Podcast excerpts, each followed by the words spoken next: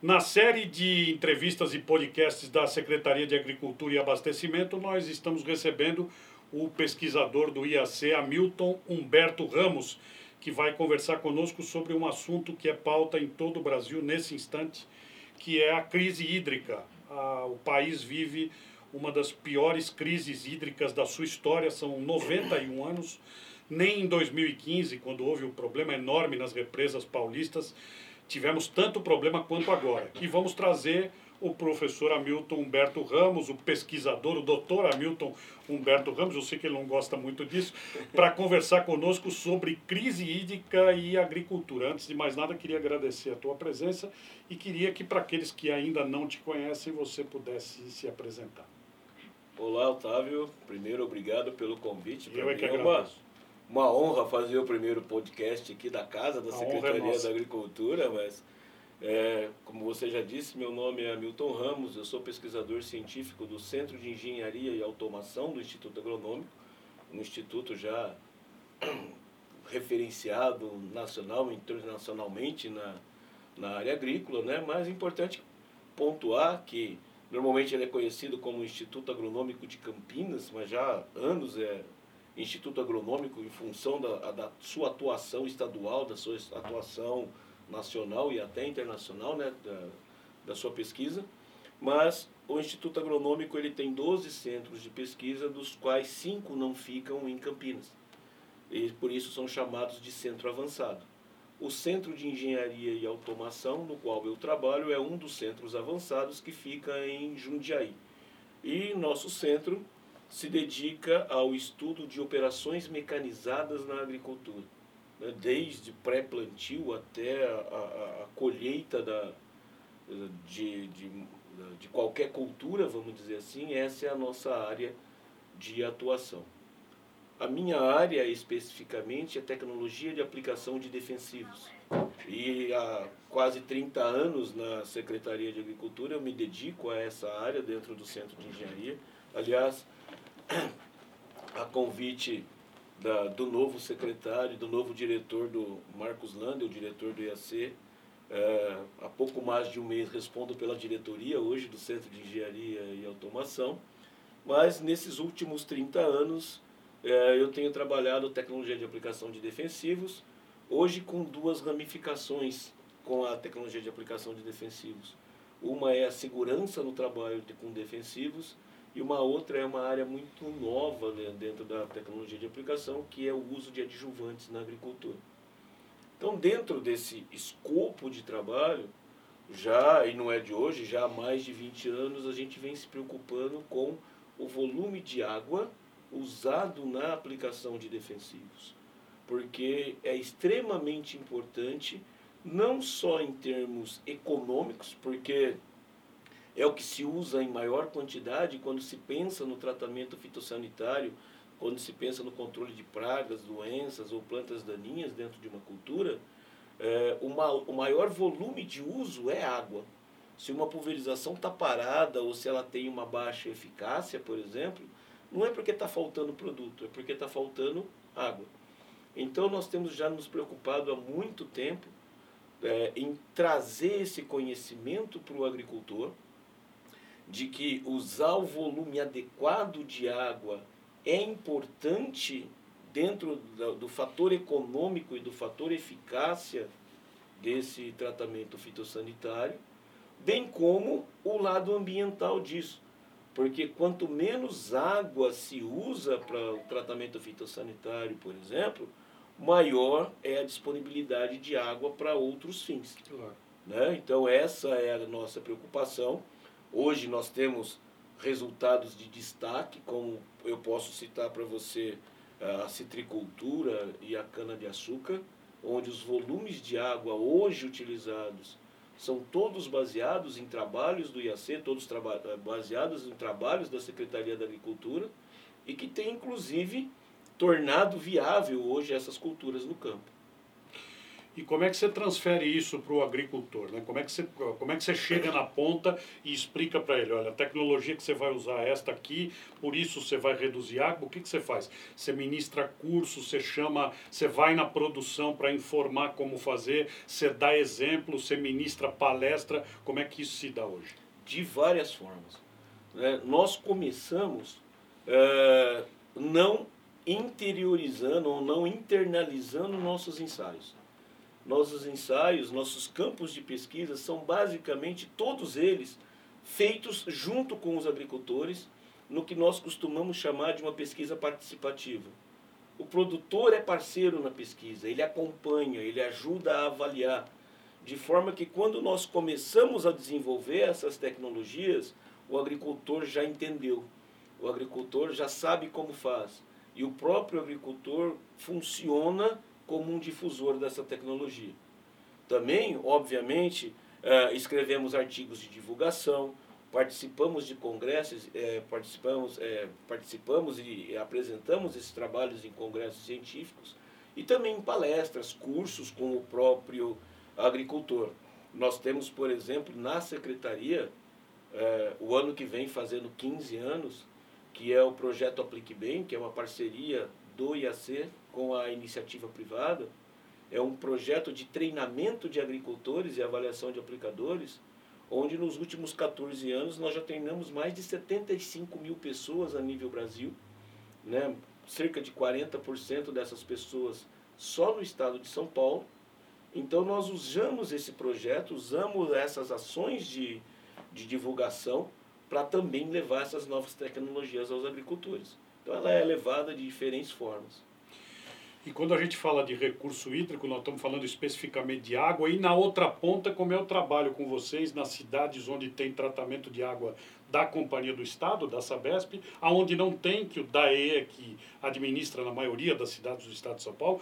Como é que é isso? Também há esse lado de conscientização, se bem que as propriedades usam muito mais água produzida por elas mesmas. Né? Nem sempre. Quando é, nós temos que pensar que nós temos diferentes agriculturas no Estado de São Paulo. Né? Se nós pegarmos a nível Brasil dados do próprio IBGE, nós vamos ver o seguinte: uh, vamos pegar grandes propriedades e vamos considerar que aquilo que considera o IBGE, é, grandes propriedades como propriedades com mais de mil hectares. Tá? Essas propriedades hoje representam cerca de 1 a 2% do número de propriedades no Brasil. Mas elas representam cerca de 50% de toda a nossa produção. Né? Então, a, a nossa produ grande produção ela está concentrada em pequeno, um pequeno número de propriedades. Mas se nós olharmos o lado de baixo dessa tabela, como propriedade com menos de 10 hectares, nós temos cerca de 3% da, da, do número, de, é, desculpa, da área plantada nessas propriedades com menos de, de 10 hectares. Só que elas representam cerca de 50% do número de propriedades. Então, quando nós consideramos pequenas e médias propriedades, é, nem sempre a gente tem é, a água de poço. Se você pegar a região de Jundiaí, onde eu trabalho, muitas pequenas propriedades elas estão praticamente dentro da cidade, numa agricultura periurbana. Então é muito importante esse uso de água também para o setor agrícola, não pensando na grande agricultura, mas pensando na pequena agricultura, que apesar de pequeno em área plantada, é a agricultura que abastece as cidades em, em alimentos perecíveis. Né? Se você pegar é, hortaliças e frutas, basicamente, elas, as cidades são atendidas por essas pequenas propriedades. E trabalhar esses agricultores é importante.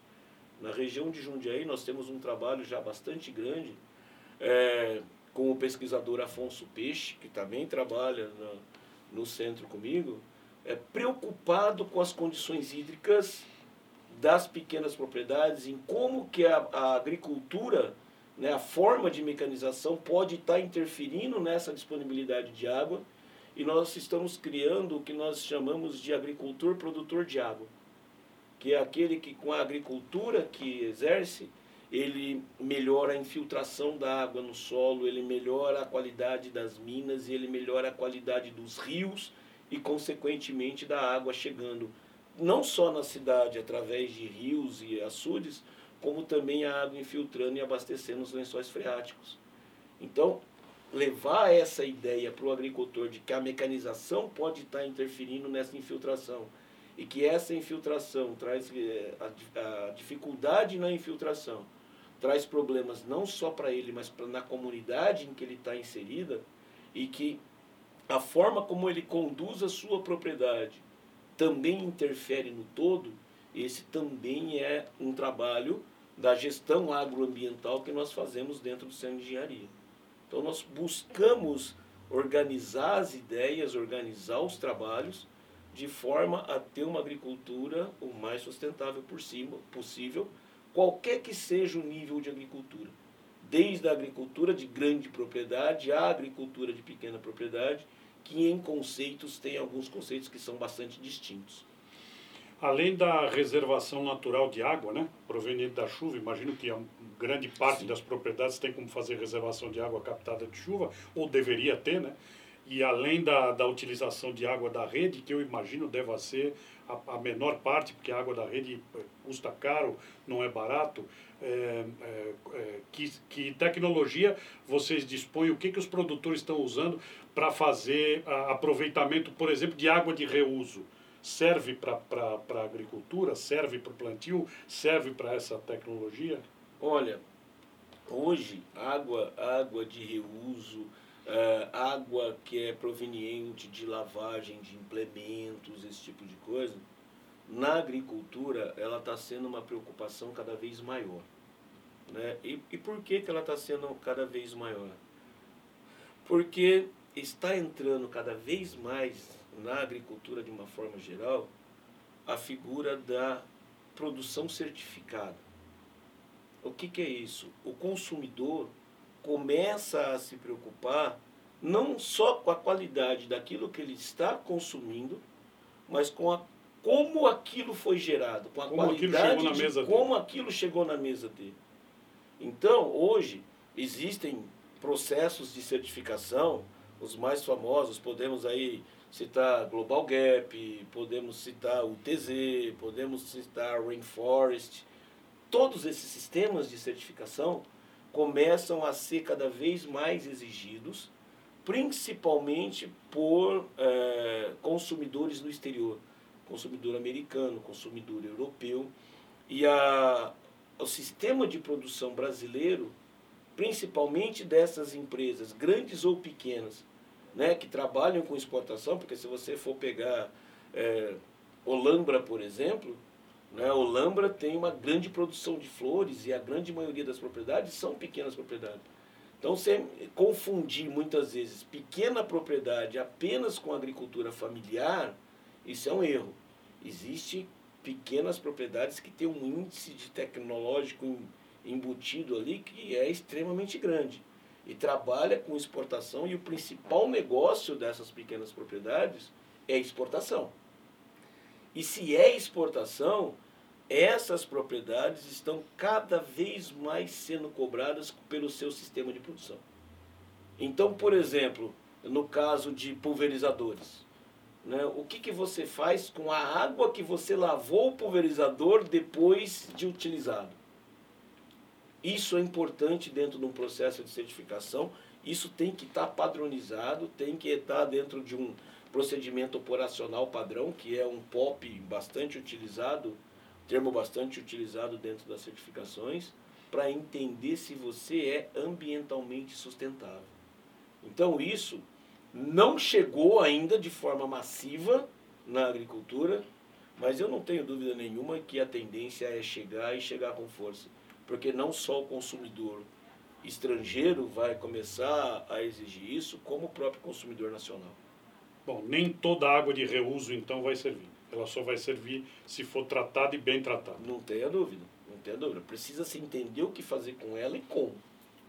Né? Na indústria já, já é assim, Sim. Né? de como você vai fazer o tratamento. Mas esse mesmo conceito, óbvio que é, é, o, o, descarte, vamos dizer, tem composições diferentes aí, nós vamos ter usos diferentes, mas o que fazer com essa água de uso já é uma preocupação na agricultura, sim. Bom, vamos voltar aqui à história que você passou é, bem rapidamente sobre a tecnologia do Instituto em relação aos defensivos na, por exemplo, na produção de cana, que poupa, segundo informações aí, milhões de litros de água por lavoura. Queria que você uh, uh, trabalhasse, falasse mais a esse respeito. Bom, qual é o trabalho que, o, que a Secretaria da Agricultura, por meio do Instituto Agronômico, já vem fazendo aí?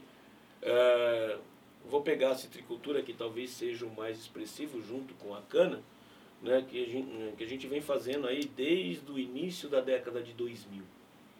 Então, quando nós começamos a trabalhar lá no início da década de 2000 com a citricultura, em parceria com o Fundecitrus, né, o Fundo de Defesa da Citricultura, quando nós começamos a trabalhar, a, a citricultura utilizava 10 a 12 mil litros de água por hectare para fazer a pulverização. E isso não é sustentável nem econômica nem ambientalmente. E nós começamos a trazer um novo conceito da agricultura, que é, é a eficácia sempre esteve relacionado a volume. Tanto que hoje ainda, né, apesar de já ter conceitos de agricultura de precisão e vários conceitos de modernização na agricultura, a discussão entre agricultores ainda continua sendo quantos litros de água você usa por hectare para fazer aplicação de defensivo. Ah, eu já estou trabalhando com 40, eu trabalho com 80, eu trabalho com 100, como se isso fosse padrão de qualidade e como se isso representasse eficácia da, da aplicação. E não é assim que funciona. Volume é importante, mas ele é um dos fatores que compõem a eficácia de um tratamento fitossanitário. Né? Nós já há muito tempo trazemos a ideia de que o importante é cobertura da pulverização. Ou seja, quantos por cento daquele alvo que você quer aplicar você conseguiu efetivamente cobrir com a cauda, que é a mistura do produto com a água. Olha, essa cobertura está adequada para fazer esse controle? Ela não está adequada para fazer esse controle? Então, se variando parâmetros como volume de aplicação, como fator de espalhamento, como tamanho de gotas, etc., se consegue chegar no melhor conjunto de cobertura usando o menor volume de água possível. E é isso que nós sempre trouxemos como padrão de qualidade para a agricultura.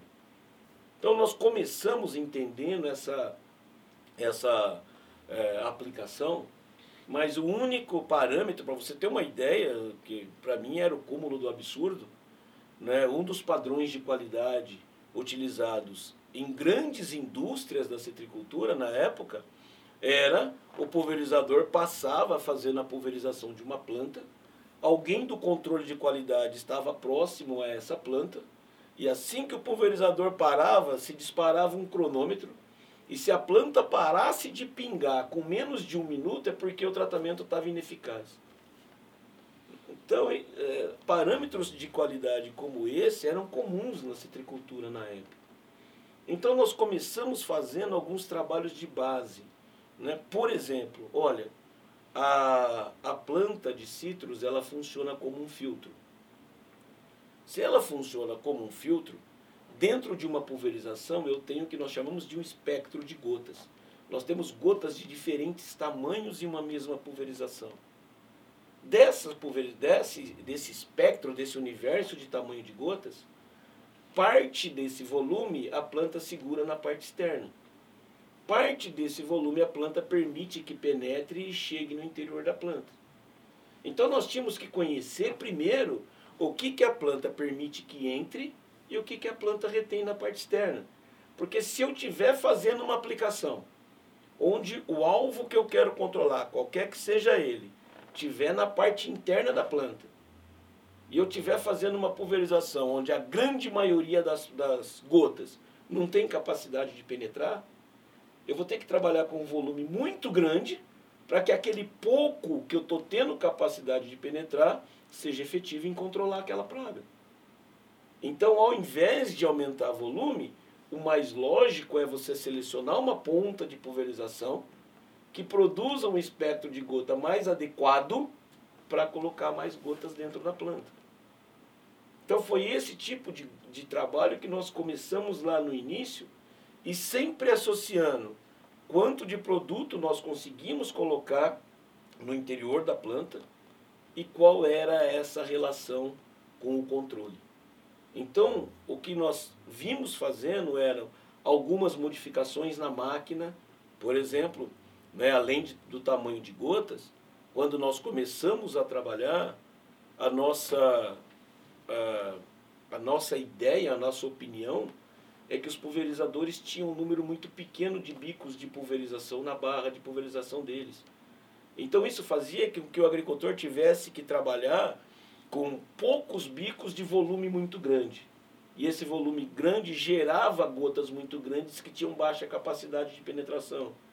Então nós começamos a sugerir para os agricultores aumentar o número de bicos nessa barra, para poder trabalhar com pontas que geram volumes menores sem necessidade de mexer no volume total gerado pela barra, por exemplo.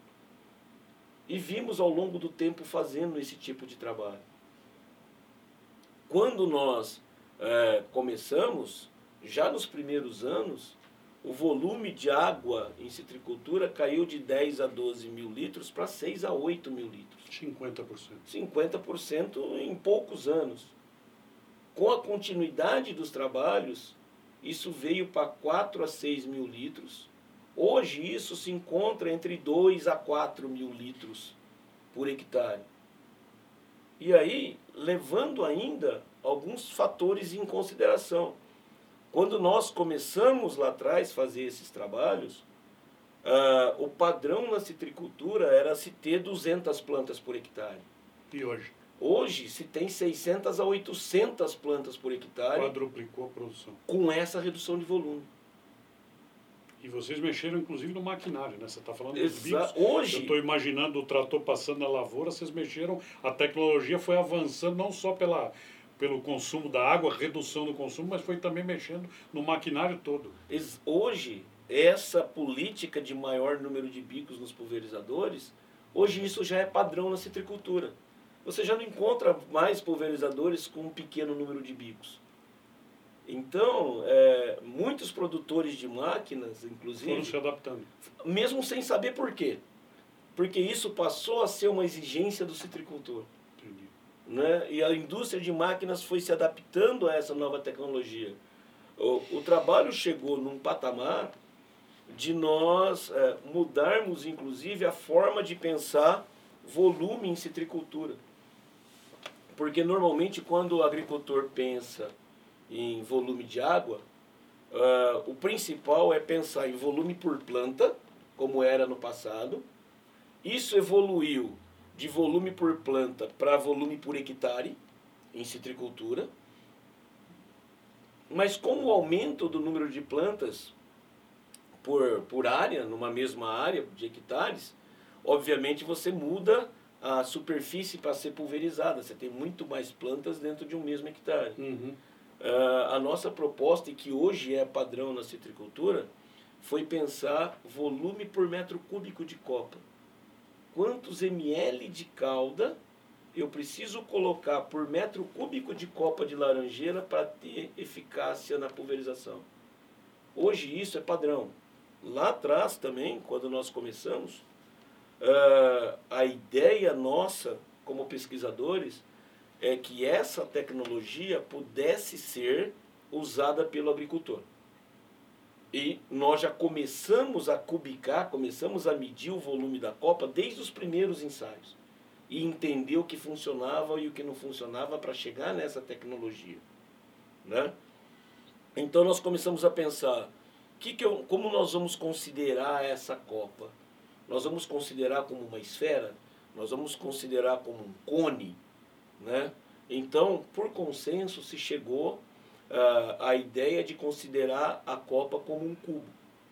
Porque quando o agricultor viesse a adotar, talvez pi o agricultor não saiba o que é, que ele precisaria usar para usar para calcular o volume de uma esfera. 3,14 qualquer coisa. Exatamente. Mas, Mas você fala, fala, ele vai entender. olha, mede comprimento, largura e altura, e multiplica por um fator X que você vai saber o volume que tem usado. Sim. Então a adoção da tecnologia seria muito facilitada se nós a considerássemos como um cubo. Então nós temos plena, eu tenho pleno conhecimento de que a copa de uma laranjeira não é um cubo. Mas toda a tecnologia foi dimensionada dessa forma. Dessa forma, já pensando no agricultor. A economia na cana também é muito grande. Ela, em termos totais, ela não é tão grande quanto a citricultura, e nós usamos a citricultura como exemplo, uhum. né? Por quê? É, outra coisa, quando nós começamos a trabalhar a citricultura, se fazia 3 a 4 pulverizações anuais. E agora? Hoje se faz 20 pulverizações anuais. Se não fosse esse trabalho da secretaria, junto, né, junto com o Fundo de Citros, talvez a citricultura hoje no estado de São Paulo não fosse mais viável economicamente. Faz 20 ao invés de 4 e gasta menos. E gasta menos. Tá? Então nós conseguimos manter os custos de produção dentro de patamares aceitáveis. Uh, Cana-de-açúcar, mesmo fazendo hoje mais pulverizações, como é o caso de cigarrinha e outras pragas que começaram a aparecer, o grande potencial de uso é a aplicação de herbicidas. Enquanto se usava 10 a 12 mil litros na citricultura, em cana-de-açúcar se usava 300 a 350 litros. Mas nós também fizemos trabalhos com seis usinas no, no interior do estado de São Paulo, inicialmente, uhum. e foi um trabalho de três anos, em início, meio e fim de safra, fazendo um acompanhamento de talhões, e, e não era parcelinha, cada talhão tinha no mínimo 10 hectares para nós fazermos as avaliações. Tá? O, uh, nós mostramos para as usinas que a mesma eficácia que elas estavam tendo com 350 litros era possível com 50 litros por hectare. Né? Hoje, sete vezes menos. Sete vezes mesmo. Hoje a nossa recomendação técnica é que isso fique entre 100 e 150. Por problemas do trator, de controladores, de, de você ter amplitude de trabalho, não porque o herbicida não vá funcionar, uhum. mas você cria outros fatores que podem é, intervir na qualidade da aplicação. Para você ter uma ideia do que isso representa em termos econômicos, né, é, isso representa pelo menos 50% no volume de água que as usinas já usavam. E algumas usinas trabalham com um sistema de calda pronta. O que, que é um sistema de calda pronta? Até por função de segurança do trabalhador, uhum.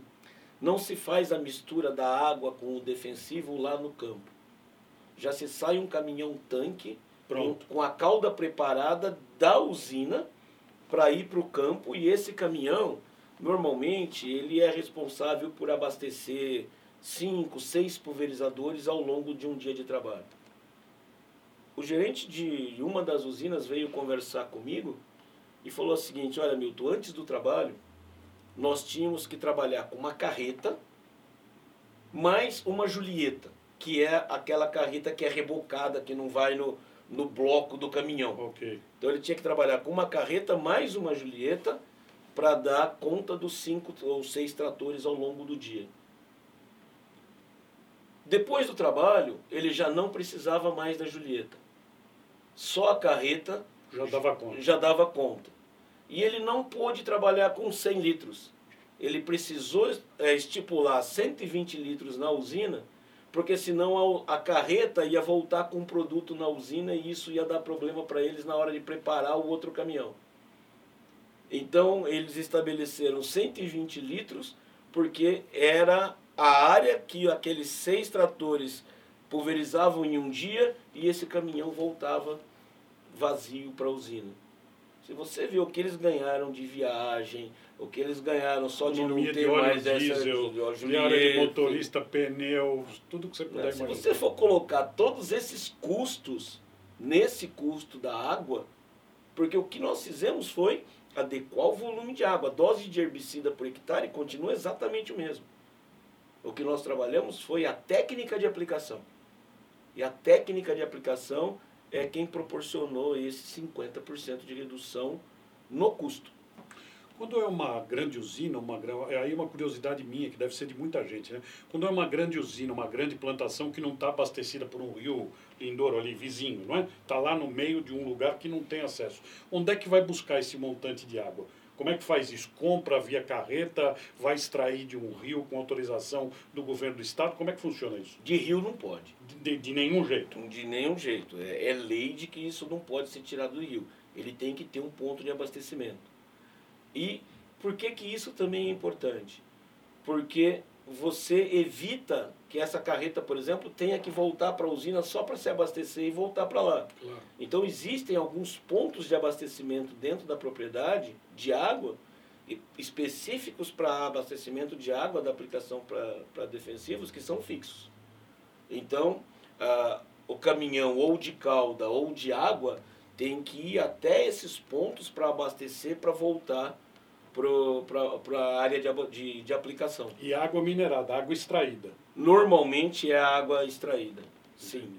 Algumas, uh, algumas uh, agroindústrias, principalmente, né, uh, elas fazem um reservatório a, a céu aberto, mas a, é, são reservatórios com, água, com, com filmes plásticos por baixo tal, específico para captação de água. Mas essa água pode vir de um rio e abastecer, assim como pode vir de um poço profundo. Existem os dois. Mas naquele reservatório você não tem saída de água. Você tem entrada de água porque é proibido você pegar água em qualquer água de superfície.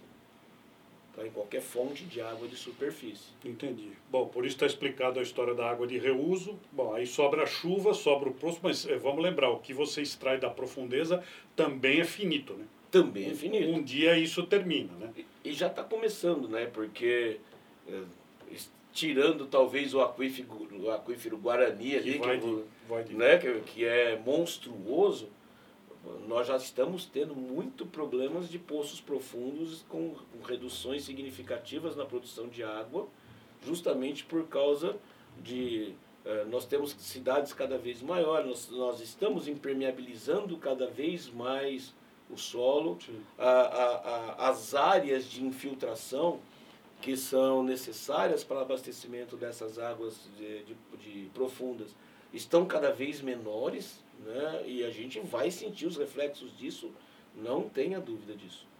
Essa tecnologia que vocês desenvolvem, adaptam e desenvolvem também, eh, o Estado de São Paulo, a Secretaria da Agricultura, o Instituto Agronômico, isso já foi exportado, isso já está em outros estados, a gente colabora com outros estados da federação, tem gente de outros países que nos visita para saber como é possível a gente fazer é, redução da utilização de água nos níveis em que se apresentou? Hoje, hoje essa tecnologia já é padrão Brasil.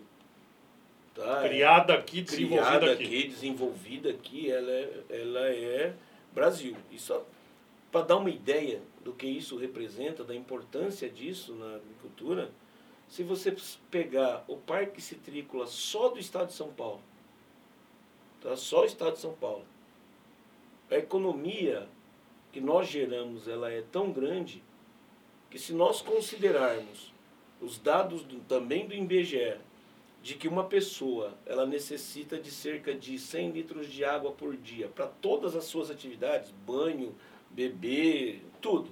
Tá? Existe uma média de 100 litros por pessoa por dia. Uhum. Só a economia que nós proporcionamos ao Estado de São Paulo, só na citricultura, é capaz de sustentar uma cidade de cerca de 600 mil habitantes durante um ano. Do e, tamanho de Jundiaí. Do tamanho de Jundiaí. É, por um ano? Por um ano, nós sustentamos Jundiaí em todas as suas necessidades de água. Essa é o resultado do trabalho do IAC, da Secretaria, é, junto à água na agricultura. Esse é um dos exemplos. Né? Se nós formos computar cana-de-açúcar, é aquilo que eu falei, o número de aplicações em cana-de-açúcar é menor, o volume é menor, mas ah, o resultado é tão significativo quanto. Hamilton especifica isso, não de maneira geral, obviamente você não está com. Você tem muitos dados na cabeça, mas não um dado específico, só para a gente ter ideia de grandeza, vamos trazer isso aqui para o dinheiro. Do, de que economia que nós estamos falando, é, usando esse último exemplo que você deu aí aproximadamente, só para entender. Ah, é de que recurso de dinheiro é esse? É complicado mensurar, Otávio. Eu não, não saberia eu não saberia te, te dizer. Traz para um exemplo menor que você tenha na cabeça, ou numa citricultura, ou no canavial, ou por hectare, ou por semana, ou por mês, só para a gente ter uma ideia. Eu tenho um número que foi apresentado na pauta de 143 mil reais de custo operacional por safra em cada usina, contando lá tudo que se faz. Mas eu queria ouvir de você. Isso, não, mas é, é, é, é por isso que é difícil. Mas vamos, vamos dizer o seguinte. Uh, de todo custo de produção, de todo custo de produção, uh, a aplicação de defensivos representa 50%, chegando a 80% em alguns casos. Né? Uh, em cana, em algumas, algumas culturas assim, o custo com a aplicação ele é, só é superado pela adubação. Então vamos pegar o custo que você tem aí, vamos considerar 100 mil reais por hectare, né? que, que é uma pessoa custe com todo o tratamento fitossanitário, com, toda, com todo o custo de produção. Se você pegar aqui 50% disso é a aplicação e que o volume de água né, e a operacionalização chega a ser 50% disso, a grosso modo nós temos aí 25% de economia, 20 a 25% de economia no custo de produção, só trabalhando adequadamente o custo da água. Isso é um dado, é um dado enorme, imagina um quarto, é. apenas então, um quarto. Você vê aí. Apenas é modo de dizer, obviamente. Então, se você colocar é, quanto custa produzir toda a cana-de-açúcar que nós temos no estado de São Paulo, quanto custa produzir toda a área de citros que nós temos no estado de São Paulo, e colocar 20% disso. É uma economia gigante. Essa economia é gigante. A gente falou dos grandes produtores, né? Falamos de citricultura, grande, uma grande parte do estado com esse, com esse tipo de cultura. Ah, eu já até acho que fui numa em Araraquara, se não me engano, com o Emerson Fittipaldi. Eu estou aqui puxando pela. Até me lembro de uma passagem que ele, numa das vitórias dele de, de corrida de Indianápolis, isso não tem nada a ver com agricultura, mas só lembrando que ele era produtor de laranja, nem sei se é ainda. Numa das vitórias dele em Indianápolis, acho que em 1993, ou coisa que o valha, ao invés de ele comemorar com leite, que é o fim da corrida das 500 milhas, que todo mundo deve ter visto algum dia na televisão, ele comemorou com suco de laranja. E que foi uma explosão no mundo, os produtores americanos ficaram loucos, e nem sei se ele ganhou dinheiro com aquilo. Bom, enfim, me lembrei disso, mas... Você falou das grandes produções, né? Dos uhum. grandes produtores. E os pequenos? Por exemplo, o cara do morango de Jarinu. O sujeito aqui da Grande São Paulo que tem lá alface, couve. Como é que é isso? Isso é mais expressivo ainda. Tá? Porque quando você trabalha grandes, você ainda tem uh, uma tecnologia chegando mais fácil nesses grandes. Né? Como, eu, como eu falei para você, se você pegar as grandes empresas de defensivos, por exemplo, e você olhar mercado, o que, que é mais fácil para uma empresa? Ela trabalhar uma pessoa que compra bastante do que trabalhar várias pessoas que compram um pouquinho. Claro. Então, se você pensar os grandes produtores, existe investimento, inclusive das grandes empresas, na melhoria dessa tecnologia, né? porque existe retorno. Mas existe muito pouco investimento no pequeno. Nós temos trabalhos com vagem, com, com morango, com uva. Né? Temos agora, para você ter ideia, numa parceria com, com a Prefeitura Municipal de Jundiaí, um, um, um trabalho voltado a pequenos que chama Jundiaí Lugar de Alimento Seguro. É só um trabalho com pequenos produtores de como usar os, os defensivos de forma consciente. Então nós trabalhamos com ele desde a qualidade dos pulverizadores, a qualidade da pulverização e fazemos o treinamento do pessoal, que normalmente é uma agricultura familiar, e com isso, qual é o nosso objetivo? Levar a melhoria da qualidade da fruta produzida em Jundiaí, para que isso possa ser um, um, um, estudo de caso a ser levado para outras regiões do país. Então, é um, é um projeto piloto para nós entendermos é, quais os principais problemas, como trabalhar, como ganhar escala nisso para levarmos para outras, outras regiões. Inclusive, nós estamos solicitando ao IAC, nós temos uma outra ação junto a produtores uh, agora no mês de outubro, e já solicitei ao IAC a visita do secretário Itamar para conhecer em loco o que é feito com os pequenos produtores. Mas daquilo que a gente já tem, uh, as, as reduções de volume chegam a 80%. E não só do volume aplicado. Muitas vezes a gente consegue, só trabalhando a tecnologia de aplicação com esses pequenos produtores, chegar a uma redução de 50%, 40% da quantidade de defensivo usado só trabalhando a eficácia de aplicação. Isso melhora a qualidade ambiental, isso melhora a segurança do trabalhador, isso melhora a segurança do alimento, aí a, a coisa vai muito longe. Né? Então nós já temos esse trabalho, não é um trabalho recente, né? apesar do, do Jundiaí Lugar de Alimentos Seguros ser um trabalho recente, a atividade da secretaria junto aos pequenos não é recente, nós temos N, para você ter ideia, é, eu fiz meu doutorado em 2000, e em 2000 o meu doutorado já foi desenvolver um, um pulverizador eficaz para pequenas propriedades. Entendi. Né? Então, isso está tá na raiz, a gente trabalha muito com isso muito, e temos muito acesso aos pequenos. E por falar no teu doutorado, nós estamos treinando gente na ponta para desenvolver esse trabalho junto aos produtores, certamente pensando no estado de São Paulo como um todo, isso aqui é uma exorbitância, é uma enormidade, você precisa de gente na ponta, indo explicar, contar, apresentar, nós estamos treinando gente nas escolas agrícolas, nas unidades da secretaria, nós estamos fazendo isso? Sempre fizemos, sempre fizemos, como eu falei para você, uh, dentro, do, dentro do Centro de Engenharia e Automação, na realidade, Uh, difusão de tecnologia sempre foi uma das pautas principais. E isso sempre foi exigido de todos os pesquisadores.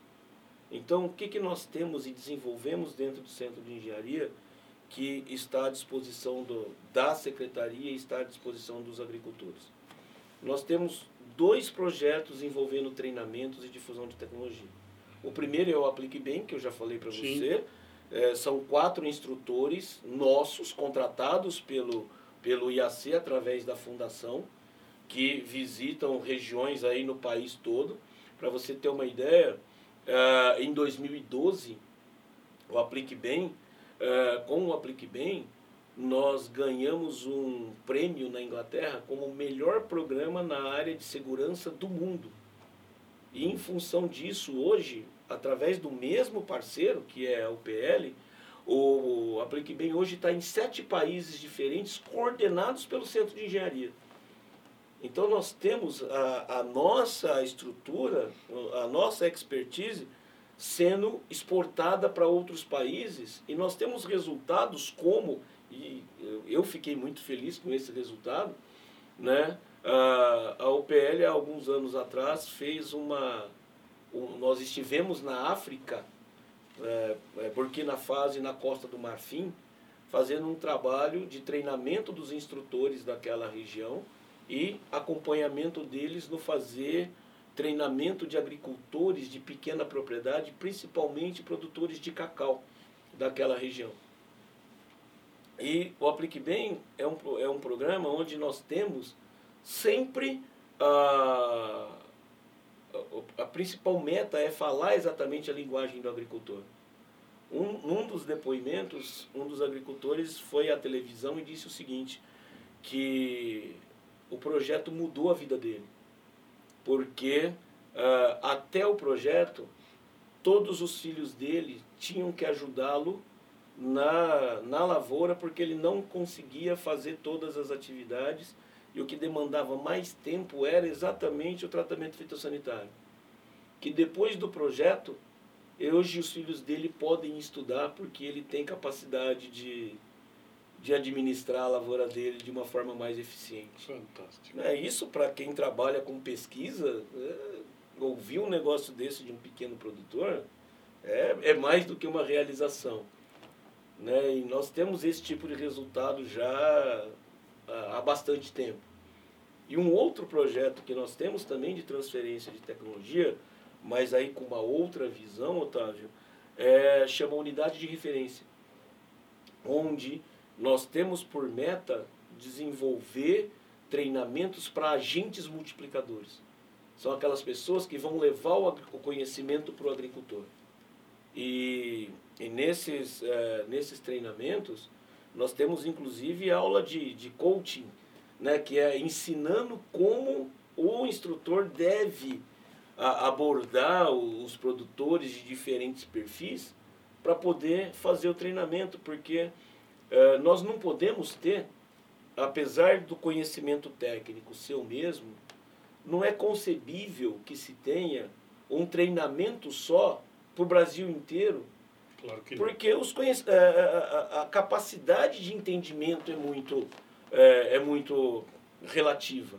Então, se você levar, por exemplo, pegar uma agricultura como o oeste do estado de São Paulo, produzindo milho, algodão, é, soja, e que tem grandes pulverizadores. Se você chegar lá com um pulverizador costal, né, a, a pessoa já perde o, o interesse. Deixa eu te interromper um minuto para você traduzir Tá. o pulverizador costal. O pulverizador costal é aquele pequeno de 20 litros que a pessoa carrega Põe nas nas costas. costas. Ok. O pulverizador autopropelido é aquele grande que só é pulverizador, é um equipamento de grande porte que é específico para essa aplicação. Então, se eu chegar em alguém que está acostumado a usar um automotriz e levar os conceitos usando um pulverizador costal, ele perde o interesse. Sim, claro. Assim como se eu fizer um treinamento voltado para autopropelido e for no Vale do Ribeira, por exemplo, fazer um treinamento, os conceitos podem ser os mesmos, mas a forma de passar necessariamente tem que ser diferente. E é isso que nós levamos para os alunos do curso, dos cursos da unidade de referência. Estamos agora desenvolvendo o primeiro curso EAD para treinar multiplicadores no, ah, em treinamentos com tecnologia e segurança na aplicação de defensivos. Devemos ter isso já disponibilizado no mês de outubro, e aí aqueles que trabalham com essa área vão ter a oportunidade de estar recebendo conhecimentos de qualidade, que são os conhecimentos gerados pela pesquisa, e como transmiti-los aos agricultores. Bom, nós estamos chegando na conclusão do nosso papo. Eu ficaria aqui por muito tempo, né? Eu sou um curioso por, por nascimento e repórter é sempre repórter, né? Tá, aprendeu a perguntar, não para nunca mais. E para completar, me diga, aqueles que acompanharam o nosso podcast, a nossa entrevista, desconhecem do assunto, conhecem pouco, que caminho devem seguir? Informe aí o site, onde é que vocês estão, contato e coisa que o Vale depois vai aparecer na nossa tela, mas no podcast é importante para as pessoas poderem te ouvir. Tá, as informações sobre os nossos programas estão na página do IAC na internet, né, www.iac.sp.gov.br, ou se tiver uh, dúvidas mais específicas, pode consultar direto no e-mail do Centro de Engenharia, que é engenharia.iac.sp.gov.br. E eu, eu costumo dizer a todos né, que, uh, apesar de mais de 35 anos de formado, eu sou um profissional que eu nunca tive que trabalhar na vida.